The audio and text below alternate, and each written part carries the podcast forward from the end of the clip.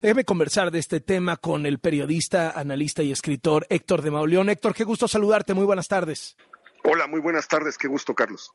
¿Qué te dice de la relación México-Estados Unidos y qué te dice del gobierno de López Obrador este episodio en donde hay ya tres personas muertas, dos ciudadanos estadounidenses, una mexicana, hay otro ciudadano estadounidense herido, uno, una más que es vileza eh, y que ha sido un escándalo en los Estados Unidos? No, bueno, básicamente lo que, lo que indica es, eh, o lo que revela, es la existencia de organizaciones criminales que tienen el control total de zonas y ciudades del país. Esto lo que nos está diciendo es que unos ciudadanos que entraron a Matamoros para eh, practicarse unos estudios médicos o para hacerse eh, una, una, cirugía, plástica, ¿no? Aparentemente. Así es, una cirugía plástica, este, son detectados de inmediato por, por, por halcones, por vigilantes que, que inician su, su persecución. Es decir, eh, aparentemente la eh, Matamoros vive un momento de, tranquilidad si se compara con otros años. No, no se dan eh, frecuentemente las balaceras y las persecuciones y las masacres que habían aparecido en otros años. Hay un clima de aparente tranquilidad, pero esto revela que tras esa aparente tranquilidad lo que se esconde es el control total de organizaciones criminales de una ciudad fronteriza. Claro, porque si, si, dominara, si dominara el gobierno, pues pueden entrar cuatro ciudadanos estadounidenses tan tranquilos y no pasa nada. Pero como dominan narco, ven a cuatro que les parecen raros y los matan, ¿no? O sea, matan a dos. O sea, tal cual, ¿no? Eso te habla de quién manda, ¿no? E, eso es. Y el, el segundo punto es que se da a dos, a dos calles del Palacio Municipal el tiroteo, el levantón, esta, esta imagen brutal que vimos de cómo iban jalando a las personas como si fueran reces por la calle para subirlas a una camioneta sin que haya intervención de autoridad alguna. Nadie aparece eh, en el momento en el que se está, se está haciendo esto y luego se los llevan desde ahí hasta un hasta una comunidad, hasta un ejido, sin que eh, nadie los detenga o, intervenga. Eso pues es, es el, el, segundo punto eh, relevante. Eh, en tercer lugar, pues ahí hay un consulado general de Estados Unidos en Matamoros, en donde eh, hay representación de todas las agencias de seguridad de Estados Unidos.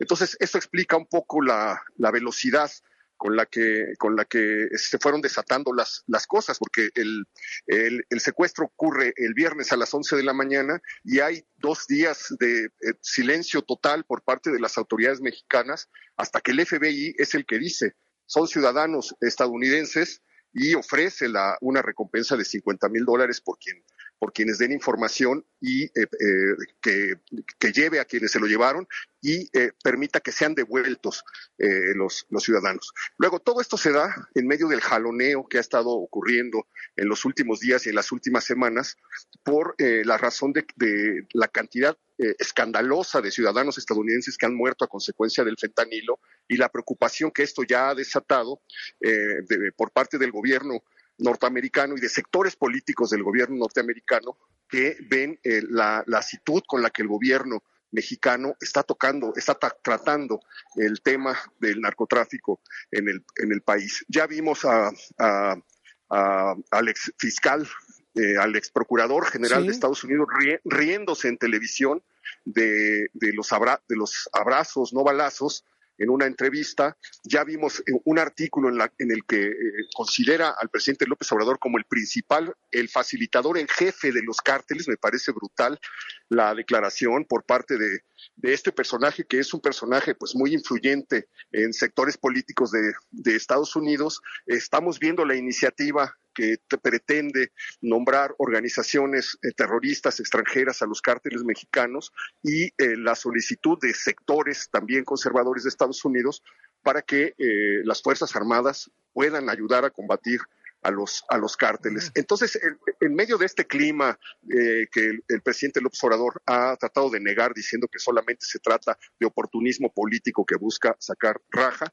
se da el evento de la, del secuestro y asesinato de, de, los, de estos ciudadanos eh, estadounidenses. Y esto coloca al gobierno mexicano en una posición eh, de debilidad frente a las presiones que han estado que han estado ocurriendo, porque ya se vuelve inocultable, se vuelve inocultable el avance, el poder, el control que tienen los grupos criminales, además de todo lo que ha estado alrededor, Carlos, de, lo que ha estado pasando en el gobierno de Tamaulipas, desde que el rey del Huachicol eh, fue asesinado y desde que eh, van apareciendo pruebas aquí y allá de cómo el, eh, ese dinero ilícito ha estado beneficiando campañas políticas en, ese estado, por decirlo menos.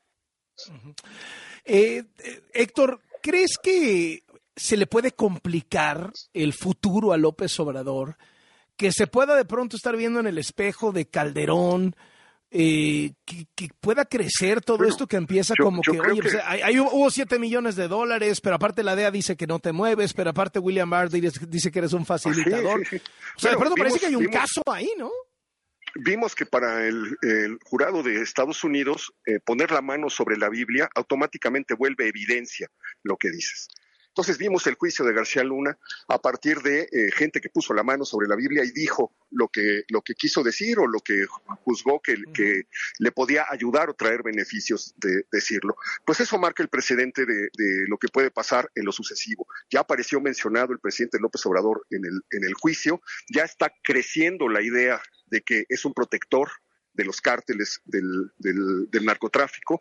Ya se presentó, no sé si lo recuerdas, Carlos, eh, en, eh, tras las elecciones intermedias de 2021, donde se documentó la intervención de grupos del crimen organizado en favor de Morena, se presentó eh, por parte de los partidos que integran la alianza opositora en Estados Unidos la documentación que probaba la, Los levantones y todo, ¿no? Sí, sí, sí. La operación electoral del narco, ¿no? Bueno, pues todo eso está, eh, está ya en manos de, del gobierno de Estados Unidos y eh, lo que yo creo es que ya resulta evidente que este gobierno se ha puesto en la mira y que en lo que queda del sexenio de López Obrador eh, va a haber varias borrascas porque pues es inocultable el avance que el narcotráfico ha tenido en este sexenio, pese a los discursos triunfalistas, pese a la cacería de las figuras del, del, del pasado, porque eh, pues García Luna dejó de ser funcionario hace 11 años y de 11 años para acá esto no solamente no ha parado, sino que ha crecido y ha crecido y sigue creciendo a lo largo del sexenio de López Obrador. Muchísimas gracias, Héctor de Mauleón. Qué gusto saludarte. Un abrazo. Gracias, Carlos. Un abrazo. Hasta luego, Héctor de Mauleón, periodista, analista, escritor. Lo pueden leer en el diario El Universal.